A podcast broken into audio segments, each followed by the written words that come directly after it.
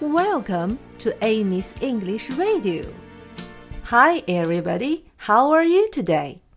小朋友们，今天我们来学这首歌的第二段。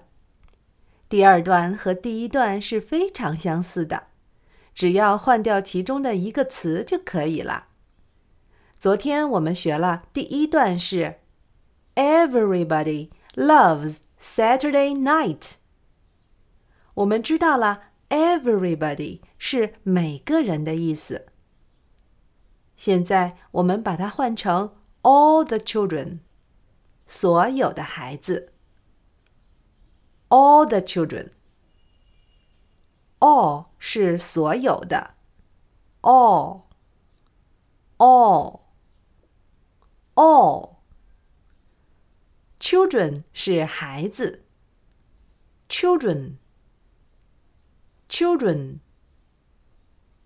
children 所有的孩子就是 all the children all the children all the children 现在我们一起来唱第二段吧。歌词是：All the children love Saturday night All the children love Saturday night. All the children love Saturday night. All the children love Saturday night. All the children, all the children, all the children, all the children, all the children love Saturday night.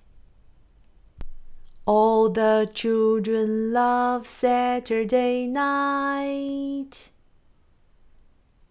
All the children love Saturday night.